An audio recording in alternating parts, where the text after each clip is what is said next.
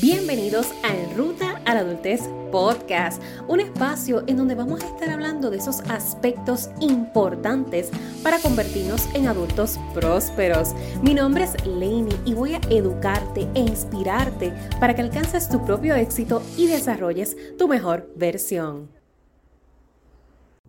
Hablemos de tener hijos. Hoy es 7 de enero, episodio número 7 de esta serie de 29 episodios en ruta a los 30 años desde la estación 29. Antes de que hablemos de tener hijos, quiero nuevamente invitarte a que te suscribas a Estación 29 para que recibas tu primera cartita que sale el 29 de enero. Si no habías escuchado nada con relación a lo que es esta nueva membresía, es un proyecto especial en donde a través de cartas que van a llegar a tu buzón te voy a estar compartiendo anécdotas, tips, ejercicios de auto-coaching. Vas a estar recibiendo sorpresas porque yo soy una persona que uno de mis lenguajes del amor principales son los regalos y a mí me encanta hacer regalos. Me gusta que la gente se sorprenda cuando abre el regalo, que sea algo que impacte.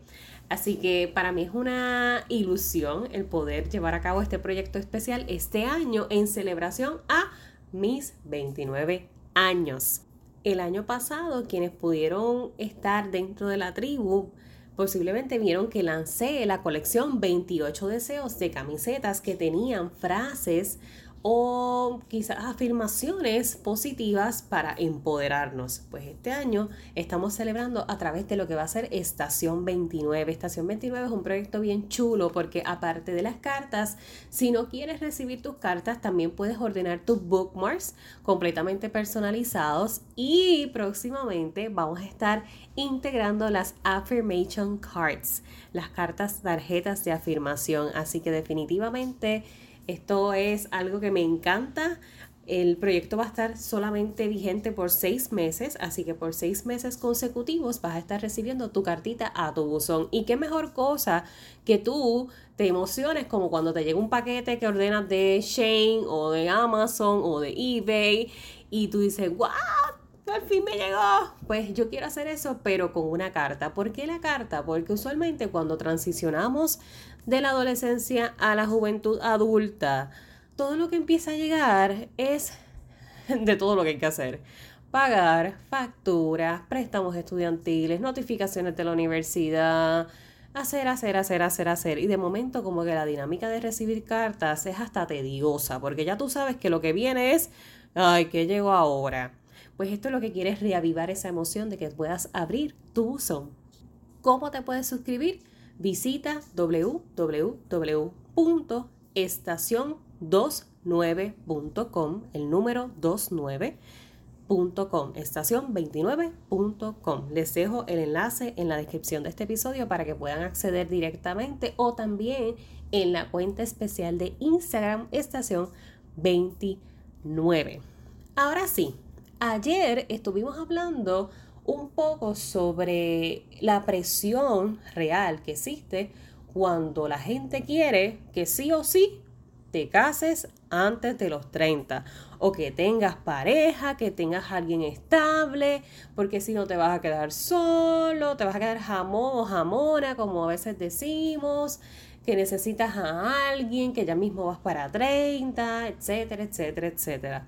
Pero definitivamente hay otro complemento a ese tema y es los hijos.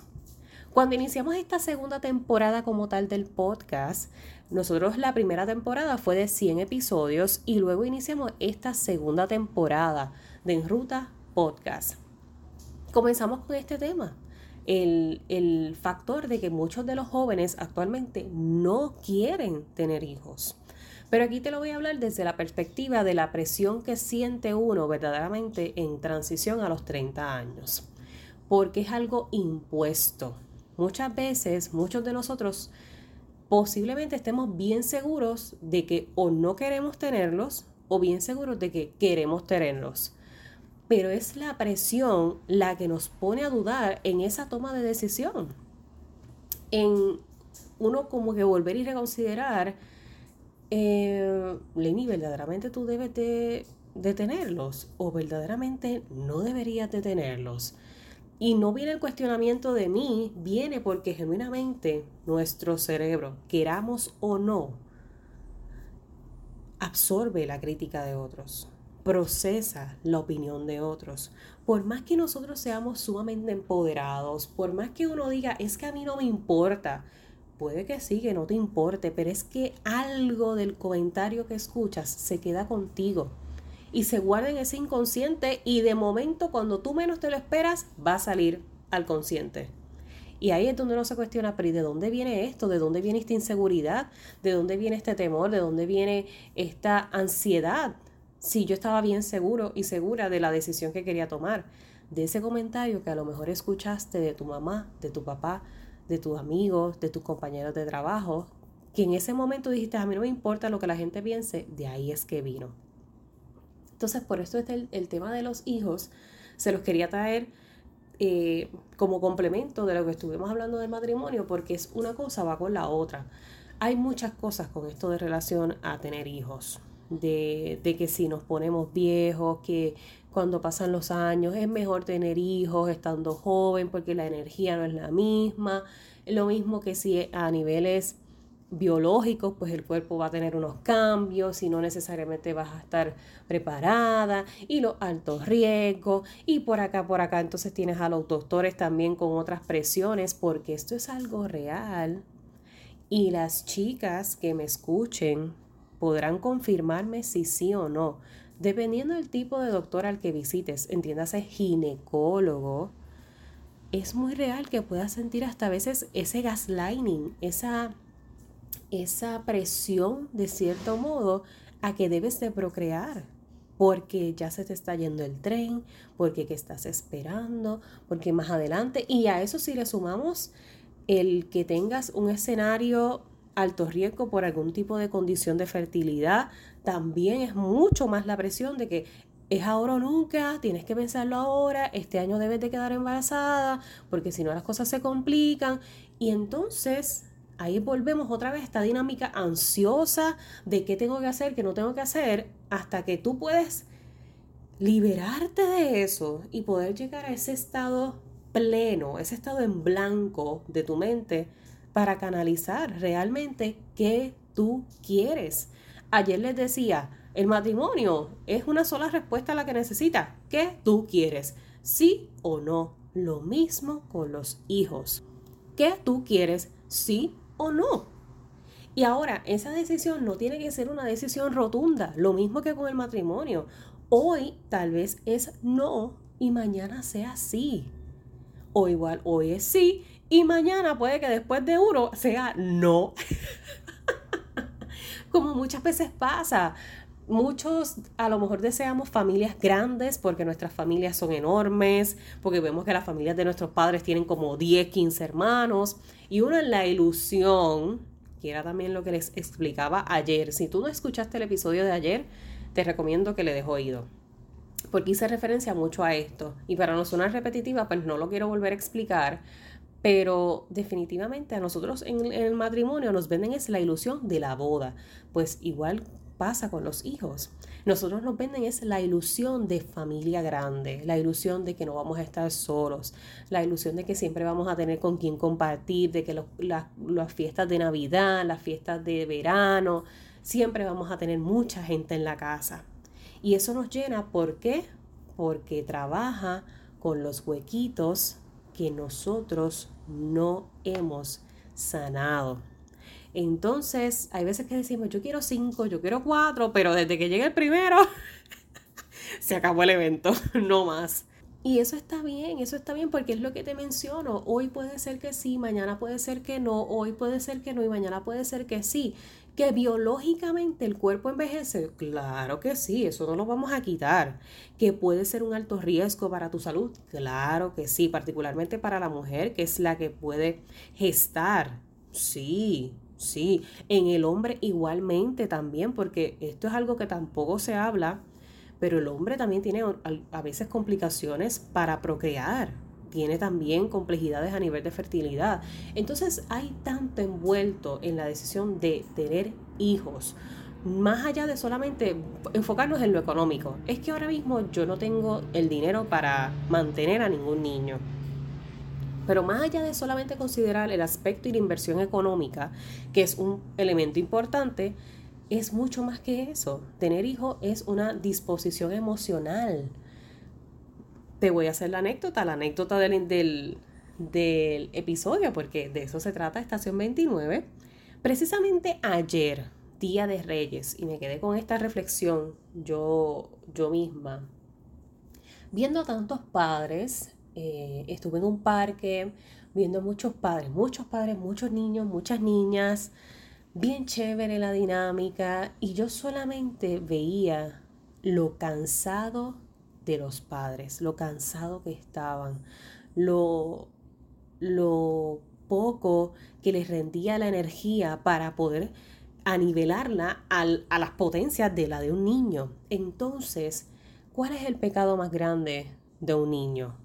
El pecado, el único pecado más grande de un niño es vivir en un mundo de adultos cansados. Definitivamente, porque no nos rinde la, la tolerancia, no nos rinde la paciencia para entender que el niño no procesa con mente de adulto. Mucha gente a veces comenta, es que ese nene parece un adolescente, porque sabe tanto, sabe tanto porque ese cerebrito está absorbiendo tanta información a las millas, o sea, a una velocidad inmensa, que por eso quizás tiene cualidades que tú destaques como que son las de un adulto, pero no es un adulto. Es un niño. El niño es imprudente, el niño no conoce de reglas sociales, el niño no sabe de lo que es tener paciencia para hacer la fila y esperar su turno. Todo eso se va aprendiendo. Esa dinámica social y esa estructura social la tenemos nosotros los adultos. Pero ¿sabes qué cosa? Te hablaba del pecado del niño, pero ahora te voy a hablar desde la etapa donde yo comienzo a impactar vidas, que es la adolescencia. ¿Cuál es el pecado más grande de un adolescente? Vivir en un mundo de adultos que se les olvida lo que fue ser adolescente. Porque la vida misma nos lleva a corrompernos en esa transición de adolescente a adultez por las mismas presiones sociales, la misma velocidad con lo que la expectativa quiere que tú hagas, que logres, que alcances, que seas. Por esto la tolerancia, la paciencia disminuye, porque el adulto quiere que el adolescente esté también a su nivel, porque como físicamente se ve grande, mentalmente se deduce que ya tiene unas capacidades desarrolladas que no tenía cuando niño, ah, pues ya, tú, tú tienes que entender que ya tú eres grande, tú, tú eres un adulto. No. No, no, no, no. El adolescente adolece, carece todavía. Su hemisferio frontal del cerebro no está del todo desarrollado. Esa capacidad de análisis y de toma de decisión está bien, bien intersectada por el desbarajuste hormonal que atraviesa la etapa adolescente. Por ende, ¿qué es lo que te quiero decir? Que todo resulta en que quien necesita mayor apoyo en estos procesos son los padres, son los adultos que rodean a esos niños, a esos adolescentes. El apoyo mayor se les tiene que dar a ellos porque es una dinámica que los lleva al límite de sus capacidades físicas, de sus capacidades emocionales, más aún si no fueron aprendidas. Si esa inteligencia emocional no fue del todo desarrollada, no fue del todo promovida, cuando me toca entonces ser padre, me enfrento a una realidad que puede ser bien drenante, bien chocante, bien fuerte. Entonces luego también, peor aún, te ajoro para que seas padre. Ah, pero conviértete en padre que voy a ser tu mayor crítico. Porque estás haciendo esto, esto, esto, esto mal. Esto, esto, esto, esto mal. No porque yo no, esto, esto. Entonces el ciclo de toxicidad no acaba nunca. te, te presioné, te obligué de cierta manera. Claro que en esta vida nadie obliga a nadie, pero es que las presiones tienen repercusiones. Lo que te decía, se quedan en el inconsciente los comentarios. Y lo peor de todo esto es que entonces, si tú tomas una decisión basada en la presión, ¿qué tú crees que va a suceder? No te voy ni siquiera a decir. Te lo dejo para que lo consideres. ¿Qué tú crees que va a suceder luego de una decisión tomada en base a la presión y no en algo que genuinamente tú querías, que tú deseabas? Por ende, los hijos, las hijas, no son algo del deber, no son algo del tener, son algo del querer. Se tiene que querer experimentar la maternidad, se tiene que querer experimentar la paternidad, porque ese deseo del querer es la fuente principal que te va a mantener conectado al propósito para cuando lleguen esos momentos de desesperación, esos momentos de dudas, de inseguridad, de si lo estoy haciendo bien, si no lo estoy haciendo bien, si la vida, si el dinero, si no me rinde, si las cosas, si la medicina, si se enferma, que si el hospital, que la escuela, para cuando llegue todo eso, tú puedas conectar nuevamente con tu propósito.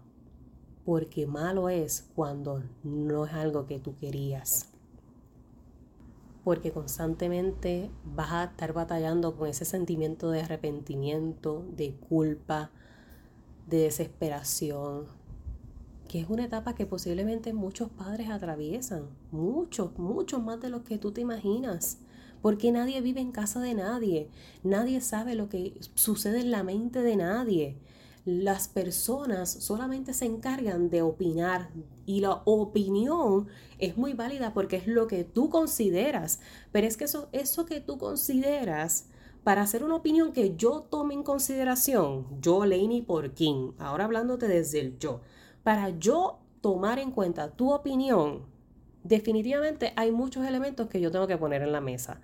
Número uno, cuánto me conoce esta persona, cuán consciente está de mi estilo de vida, cuán conocedora es de mi estado de salud, cuán... Yo tengo que medir muchas cosas. Yo no voy a estar aceptando opiniones de todo el mundo. Tu opinión es muy válida porque es tuya. Yo no sé si ustedes han escuchado mucho este meme o es como un audio, yo creo. En esto de los trends de TikTok y de redes sociales que dice como que la opinión es tuya, pero la vida es mía. En efecto, la opinión es tuya y es muy válida y qué bueno, qué chévere que la tengas y que tu opinión sea que yo tengo que ser mamá antes de los 30 y que tú tienes que ser papá antes de los 30, bello. Pero es que la vida es mía y mis decisiones tienen que venir del querer, porque las decisiones tienen que ser responsables conmigo. Y la realidad es que entrar en la maternidad y la paternidad por obligación hace que el camino sea bien, bien rocoso. ¿Que en la eventualidad puede que te enamores del proceso? Claro que sí, porque sucede. Claro que sí. Pero que lo ideal sería que puedas entrar en el proceso queriendo el proceso, hace que el, que el, panorama sea distinto, que la dinámica sea distinta, inclusive que la experiencia la es distinto, porque el embarazo es más que fotos cute, ah, lo mismo que te decía ayer de la boda. Estar embarazado es más que las fotos y el shooting y el baby shower y ahora el gender reveal. Es más que eso. ¿Qué pasa después de que nace esta criatura? ¿Qué habilidades nosotros debemos de trabajar como adultos para poder ser un ente positivo en la vida de esta criatura, porque nosotros somos todo el que esté envuelto en la vida de un niño. No solamente los padres biológicos, todo el que esté envuelto en la vida de un niño. Somos entes de impacto. Somos maestros de vida para que tú como niño puedas adquirir poco a poco esas herramientas sociales, emocionales, de adaptabilidad a esto que se llama mundo y a esto que se llama vida. Por eso para mí fue tan curioso ayer cuando había tantos padres queriendo hablarle a los niños como que son adultos, El niño por ver juguetes se emociona y lo que quiere es tocarlos y jugar. Pero no porque tú le grites, no porque le ales la mano, va a entenderlo. Y entonces por eso es que les digo que de verdad, genuinamente, quienes necesitan el apoyo son los padres porque no es fácil, no es fácil ser adultos cansados en un mundo de un ajetreo con crisis económica, con situaciones familiares, con circunstancias de vida, sacar la energía y la intención de acompañar a un niño en su desarrollo. Igual con el padre del adolescente. Es bien complicado porque se nos olvida lo que es ser un adolescente, lo que atraviesa y cómo piensa un adolescente. Por esto es muy fácil para otros criticar a quienes ya están dentro de la maternidad o la paternidad y decir, cuando yo sea, yo, voy a, yo no voy a hacer esto. Cuando yo sea mamá, cuando yo sea papá, yo no voy a hacer esto. Pero es que es fácil decirlo desde el o la expectativa del cuando yo sea. Pero cuando llegue el momentum, todo va a depender de quién eres tú en ese momento, porque nosotros evolucionamos y nos transformamos todos los días de nuestra vida todo el tiempo. Así que no seas parte del montón, no seas de las personas que critica a quienes sí quieren ser padres, no seas de las personas que critica a los que no quieren ser padres. Simplemente sé un acompañante en la decisión que tome esa persona importante para ti o ese joven adulto. Sé un acompañante que en la eventualidad, si quiere o no, está en él o ella. Así que con eso te quiero dejar. Quería traerte este tema de los hijos porque yo sé que es una de esas presiones, una de esas de esos cuestionamientos que uno también se hace, porque desde los, me atrevo a decir, como desde los 25 comienza la cantaleta. Como desde cuando entras en 25, 24, 25 comienza la cantaleta en las fiestas y los encuentros y, ¿y para cuándo? ¿Y tú quieres tener y no quieres tener? Entonces nosotros los seres humanos somos tan curiosos porque a veces hacemos estas preguntas, pero no estamos listos para escuchar las respuestas. Y cuando recibimos una respuesta que no es la que yo deseaba escuchar, ahí es donde comenzamos en el proceso de la crítica. Y acuérdate de practicar lo que te mencioné con relación a las opiniones y las críticas. Recíbelas, no pasa nada con escucharlas, pero no te las lleves, no te las lleves contigo si no vienen de una persona que te conozca, que sepa realmente tu estilo de vida, que verdaderamente se sienta en una posición confiable de opinar sobre tu vida. Eso te va a liberar de tantos dolores de cabeza en esta ruta a los 30 y en esta ruta a la adultez general, porque si no uno se ahoga, se martiriza, se deprime, se minimiza, se desvalida y lo que tú deseas en este momento es muy válido porque es de donde estás con lo que tienes, con las capacidades que tienes, con las habilidades, los recursos que tienes y no pasa nada. Aquí no existen decisiones correctas. Si hay algo que yo necesito que los que son parte de la tribu de Ruta a la Adultez es que siempre que les hablen de las decisiones, hagan ese switch a la gente, edúquenlos un poquito en ese sentido y de que no existen en esta vida decisiones correctas. En esta vida existen decisiones responsables y yo tomo una decisión responsable desde donde estoy considerando los pros y los contras, considerando mi vida en general, quién soy, qué tengo, qué puedo hacer. Ahí es una decisión correcta, una decisión responsable, considerando el impacto que esto tendría en las demás personas que son importantes para mí, no en la gente en general, sino las personas importantes para mí, cómo esta toma de decisión les impacta también. Ese sería, yo creo que el mayor tip que les puedo dejar con relación a, este tipo de, de decisiones importantes. Espero que les haya gustado. Déjenme saber, me encantaría de verdad escuchar genuinamente su retroalimentación sobre este tema y sobre esta presión. ¿Te ha pasado? ¿La has escuchado? ¿La has sentido eh, en esta ruta de que debes de tener hijos? O si ya tienes hijos, cuéntame cómo ha sido este proceso de maternidad o paternidad. ¿Qué tal lo has podido atravesar? ¿Has sentido también esas críticas a veces de cómo estás haciendo las cosas y cómo no las estás haciendo y cómo deberías de hacerlas? Me encantaría escucharte, de verdad, de verdad que sí. Así que déjame tu opinión o déjame tu reseña. Si me escuchas en Apple Podcast, puedes dejarme una reseña o en Spotify.